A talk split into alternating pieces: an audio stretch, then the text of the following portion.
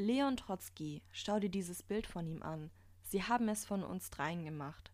Das daneben ihm ist seine Frau Natalia. Sie war sehr nett. Dieses Bild entstand, als ich die beiden abholte am Hafen. Sie kehrten zurück aus dem Exil. Diego wollte, dass sie unbedingt bei uns wohnen, aber er hatte keine Zeit für sie. Er lag schwer krank im Hospiz. Also kümmerte ich mich immer um die beiden und wir wurden schnell Freunde. Es änderte sich einiges. Sicherheitsmänner und Polizisten bewachten nun rund um die Uhr unser Haus und begleiteten uns auf Schritt und Tritt. So manch einer wünschte sich Leon seinen Tod. Leon hatte eine mystische Aura. Das gefiel Diego am meisten an ihm. Er konnte nicht aufhören, über ihn zu reden. Als Leon dann mich zum Teil seiner Delegation machte und nicht Diego, schmerzte ihn das sehr. Aber man kann es ihm nicht verübeln.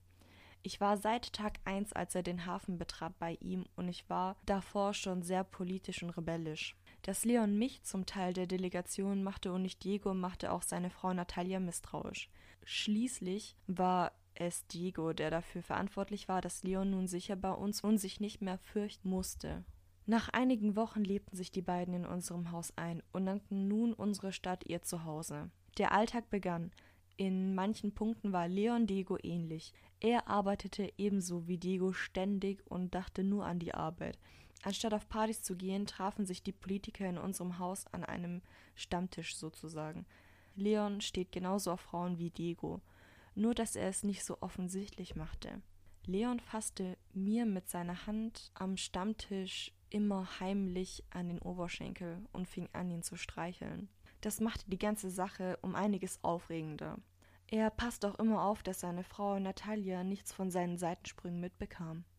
Wir redeten auch zusammen immer in der Gringo-Sprache. Natalia verstand kein Englisch. Sie wurde sehr eifersüchtig, aber konnte ihm nichts nachweisen. Die beiden waren seit 35 Jahren verheiratet. Sie haben so einiges erlebt und waren sogar im Exil zusammen. Ihre Eifersucht machte sie krank und sie wurde depressiv. Die Arme, aber was soll ich machen? Er war Diegos größtes Idol und er war ein berühmter Revolutionär. Also hielt ich die Spannung, bis sie fast unerträglich wurde. Man konnte sie fast greifen. Meine Schwester war verreist und ich hatte die Schlüssel. Also machte ich ein heimliches Treffen aus. Ich hinterließ ihm einen Brief mit der Adresse und der Uhrzeit. Ich wartete auf ihn. Die Lichter waren aus und es brannten einige Kerzen. Ich hatte nichts an, und als er die Tür öffnete, konnte er sich nicht mehr zurückhalten. Christinas Haus wurde zu unserem Geheimort, an dem wir uns trafen, um uns zu lieben. In unseren Augen waren wir ein Liebespaar. Er schrieb mir romantische Briefe mit eindeutigen Anspielungen, die er in meinen Büchern versteckte. Als Leon dann genug Geld beisammen hatte, kaufte er sich ein Anwesen, ein wenig außerhalb der Stadt. Immer als Natalia weg war, kam ich ihn besuchen, doch ich war das Verstecken satt. Wir beide hatten ja schließlich nur eine Affäre. Er war ein verheirateter Mann, und ich hatte Diego. Ich ging zu ihm und wollte die ganze Geschichte beenden, doch er hielt an mir fest und begann, um mich zu kämpfen. Leon schrieb mir einen neunseitigen Brief darüber, wie sehr er mich liebt, wie ich sein Leben verändert hatte und dass er für immer mit mir zusammen sein wollte. Damit er von mir loskommen konnte, schlief ich mit seiner Sekretärin und mit seinem Assistenten Jean. Doch das alles half nicht. Also machte ich Leon ein letztes Geschenk. Ich schenkte ihm ein Selbstporträt von mir und schrieb ihm einen Brief, in dem stand, dass er das Beste war, was mir seit langem passiert sei, und dass wir Freunde bleiben können. Danach erloschte unsere Beziehung. Die Beziehung mit Leon zeigte mir, dass ich eine stärkere Verführungskraft besaß als Diego. Über alle seine weiteren Liebschaften konnte ich lachen, sie waren in meinen Augen nur noch lächerlich. Mein neues Selbstvertrauen spiegelte sich auch in meinen Bildern wieder. Ich malte ein Bild. Mexiko ist meine Mutter und ich bin die Tochter auf dem Bild. Es spiegelt mein tiefstes Inneres. Alles, was ich bin. Alles, was ich war und alles, was ich werden werde, ist mexikanisch. Auch meine Freundin, der Tod, spiegelt sich in meinem Bild wieder. Denn ich hatte wieder eine Fehlgeburt. Nach ihr war mir klar, ich werde niemals Mutter werden, egal wie sehr ich es mir wünsche. Also begrub ich den Gedanken, jemals ein Kind in den Händen zu halten. Und kurz bevor es in mir wieder richtig dunkel wurde, gab es gute Neuigkeiten. Ein New York Galerist wurde auf mich aufmerksam. Sein Name war Julian Levy. Levi? Naja, ähm, seinen Namen konnte ich nie richtig aussprechen. Er wollte mir eine Einzelausstellung in seiner Galerie anbieten. Als Diego davon Wind bekam, unterstützte er mich und ermutigte mich weiterzumachen. Ich sei eine großartige Künstlerin, sagte er. Ich denke, er hatte es ernst gemeint. Er freute sich richtig für mich. Ich beschloss, nach New York zu gehen, ohne Diego. Das wurde schließlich meine Ausstellung. Da wollte ich keinen penisgesteuerten Mann dabei haben. Am 1. November 1938 war es dann soweit. Die Ausstellungseröffnung war ein voller Erfolg. Jeder, der was aus sich hielt, war da. Namhafte Künstler und Sammler. Auch die Presse war da. Ich war ziemlich schüchtern, doch ich präsentierte mich stolz als freie, unabhängige Frau. Nach ein paar Gläsern Wein wurde ich locker und fing an, mit den Frauen dort zu flirten. Als die Eröffnung vorbei war, begleitete mich Julian zu meinem Hotel. Er erzählte mir, dass er die Hälfte meiner Bilder verkaufen konnte. Er fing an, mit mir zu flirten, aber ich gab ihm einen Korb. In dieser Nacht wollte ich allein sein. Mein Bein schmerzte mich wieder. Am nächsten Morgen beschloss ich noch eine Weile in New York zu bleiben. Hier konnte ich vollkommen frei sein. Ohne den Klotz Diego an meinem Bein flirtete ich mit jedem oder jeder, die mir gefiel. Je öfter ich Julian zurückwies, desto mehr wollte er mich. Die Art, wie ich mich selbst darstellte, machte ihn verrückt. Wir machten auch ein Fotoshooting. Wir waren allein auf einem Zimmer. Ich sagte ihm, er sollte sich ausziehen. Dann gab ich ihm eine Kamera in die Hand. Heute bist du mein Fotograf und ich möchte erotische Aktbilder von mir haben, sagte ich zu Julian und fing an, mich langsam auszuziehen. Geschlafen haben wir in jener Nacht nicht miteinander, aber es entstanden wunderschöne Fotos. Hier schau, das hieß aber nicht, dass wir es nie miteinander getan haben. Einmal, nur einmal hatte ich mit ihm Sex. Und ich hatte es ganz genau geplant. Ich überraschte ihn in seinem Bett. Ich war vollkommen nackt. Es war eine der schönsten Nächte in meinem Leben, sagte er. Aber das war mir egal. Für mich war es einfach nur eine Nacht von vielen. Mein Herz begann für jemand anderen zu schlagen, jemand, mit dem ich schon in Mexiko einmal schlief, um Diego eifersüchtig zu machen. Aber diesmal war es anders. Ich war zum ersten Mal seit langem wieder verliebt. Dieses Kribbeln, was ich damals bei Diego hatte. Er spürte es auch, dieses Kribbeln. Wir redeten offen darüber. Es war Nicholas Murray. Murray? Ach, Gringo-Sprache. Er war ein sehr schöner Mann. Er war elegant und sportlich, smart und überaus charmant. Nick war ein berühmter Hollywood-Fotograf. Ausschließlich kamen Hollywood-Diven unter seine Linse. Er war mein Fenster in eine andere Welt. In eine Welt, in der ich gerne mit ihm leben würde. Ein Neuanfang sozusagen. Er nannte mich Zochitl. Das bedeutet so viel wie erotische Blume. Diese malte ich dann auch. Es zeigt eine Vagina und einen Penis in Form einer Blume. Die Blume des Lebens. In Mexiko gibt es auch eine Redewendung. Blumen pflücken, sagt man auch zu Vögeln. Doch Nick wollte nicht nur mit mir Blumen pflücken, er plante mich zu heiraten. Aber ich konnte nicht.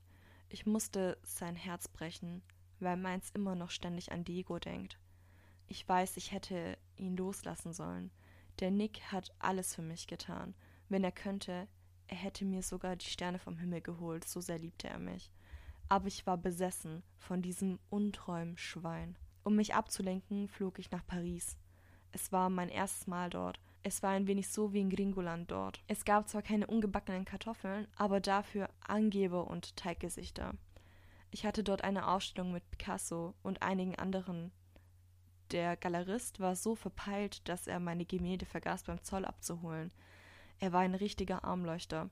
Er verstand auch meine Kunst nicht.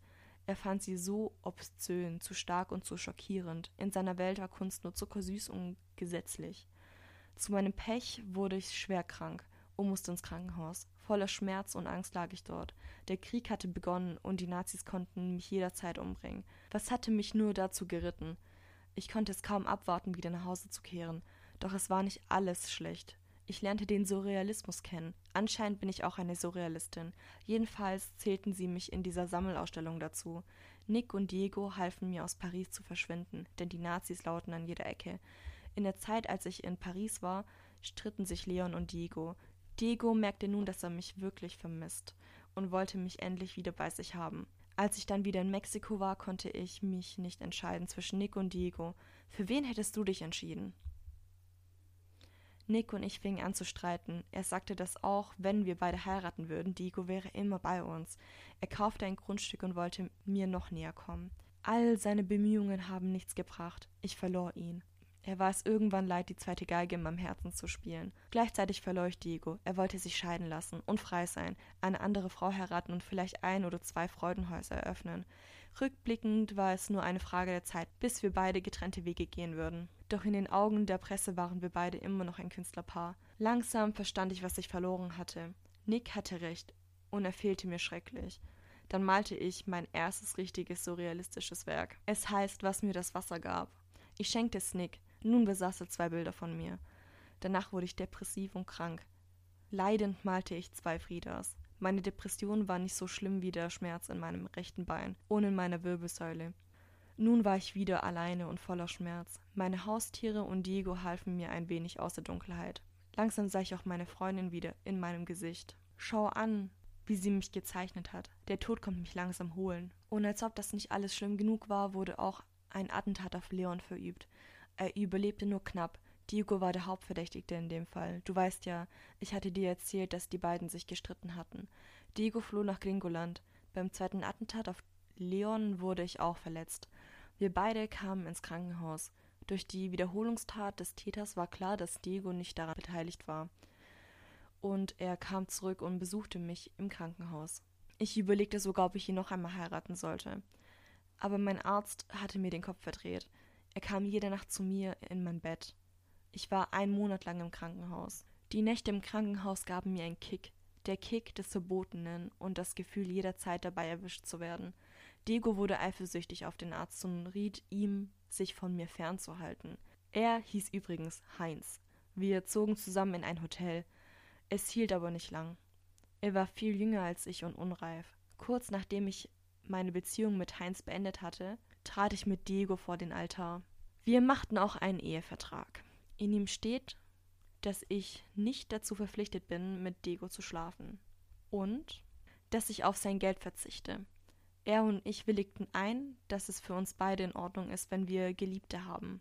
Also hat sich nicht viel geändert, außer dass wir nicht mehr miteinander schliefen. Noch eine weitere Fehlgeburt konnte ich meinem Herzen nicht antun. Trotzdem bekam ich eine Fehlgeburt. Aber das Kind war nicht von Diego. Ehrlich gesagt weiß ich gar nicht, von wem es kam. Als mein Vater starb, tat ich es mit vielen, um mich abzulenken, auch mit Nick, aber wir stritten uns wieder und deswegen erzählte ich ihm auch nichts von dem Kind. Er hatte schließlich auch seine eigenen Probleme. Hier, das ist ein Bild von mir und meinem Vater. Schau es dir an. Diego öffnet die Tür. Kleines, warum weinst du? fragt er mich und nimmt mich sofort in den Arm. Ich vermisse meinen Vater schrecklich, schluchze ich. Er gibt mir einen Kuss auf die Stirn und sagt, wenn du darüber reden willst, ich bin immer für dich da.